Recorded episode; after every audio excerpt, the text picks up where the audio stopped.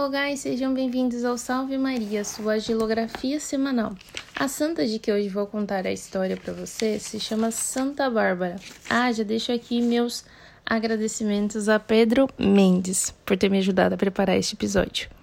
Bom, vamos lá. Santa Bárbara nasceu na Nicomédia, hoje seria em Izmir, ali na Turquia.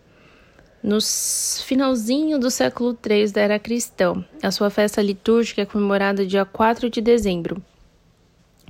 Filha de Dióscoro, um nobre da região, eles viviam numa época pagã, lembrando que, até o século IV, ser cristão era considerado um crime.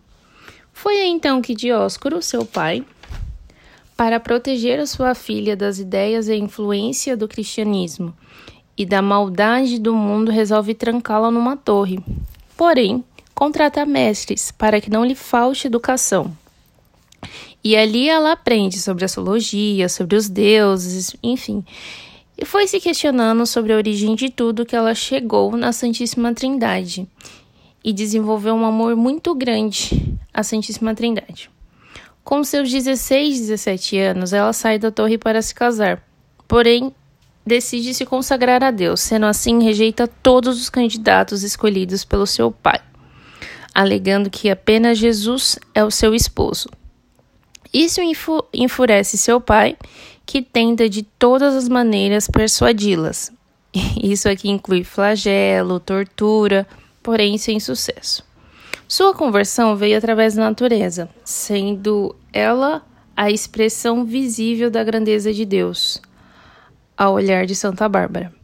Foi então condenada à morte e foi o seu próprio pai quem a decapitou por se recusar a negar Cristo.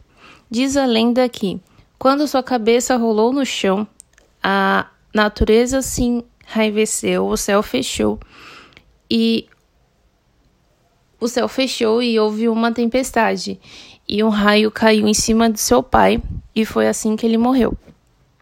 Bom, sendo assim, ela se tornou a protetora de raios e tempestades e a padroeira de bombeiros e pirotécnicos, de mulheres que sofrem necessidades. É isso. Fiquem ligados nos próximos e salve Maria!